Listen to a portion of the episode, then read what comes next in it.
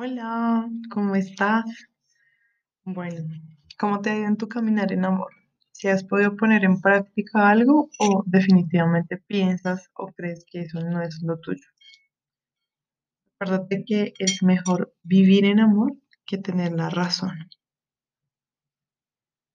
El podcast de hoy dice, la decisión es suya.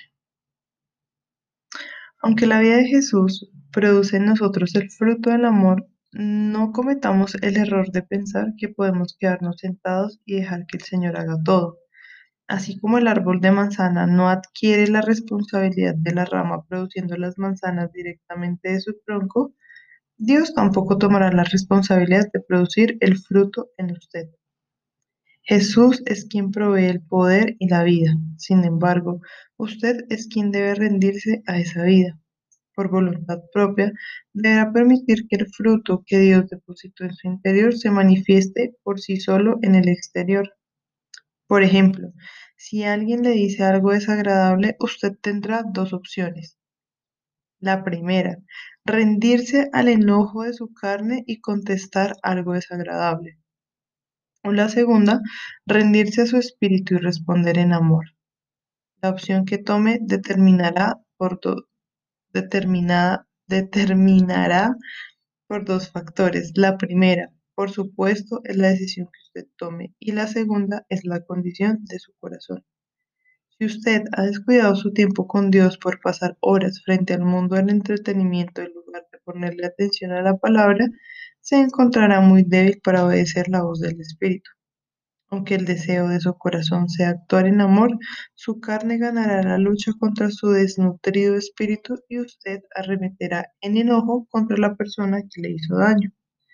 Pero si ha permanecido en comunión con el Señor, su corazón estará fuerte y lleno de la energía espiritual necesaria para gobernar su carne y dejar que el amor fluya.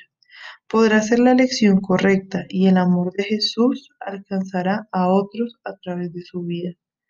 Ese amor puede ser la ruta por la que cualquiera de las personas descubran el amor de Jesús por sí mismas somos cartas vivientes del amor de Dios para los demás.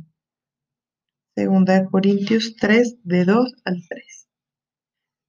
Y el versículo de hoy dice, ni tampoco presentéis vuestros miembros al pecado como instrumentos de iniquidad, sino presentaros vosotros mismos a Dios como vivos de entre los muertos, y vuestros miembros a Dios como instrumentos de justicia porque el pecado no se enseñoreará de vosotros. Romanos 6, versículo 13 y 14. Así que responder en amor es tu decisión, no es algo que te sea impuesto, sino es algo que tú decides.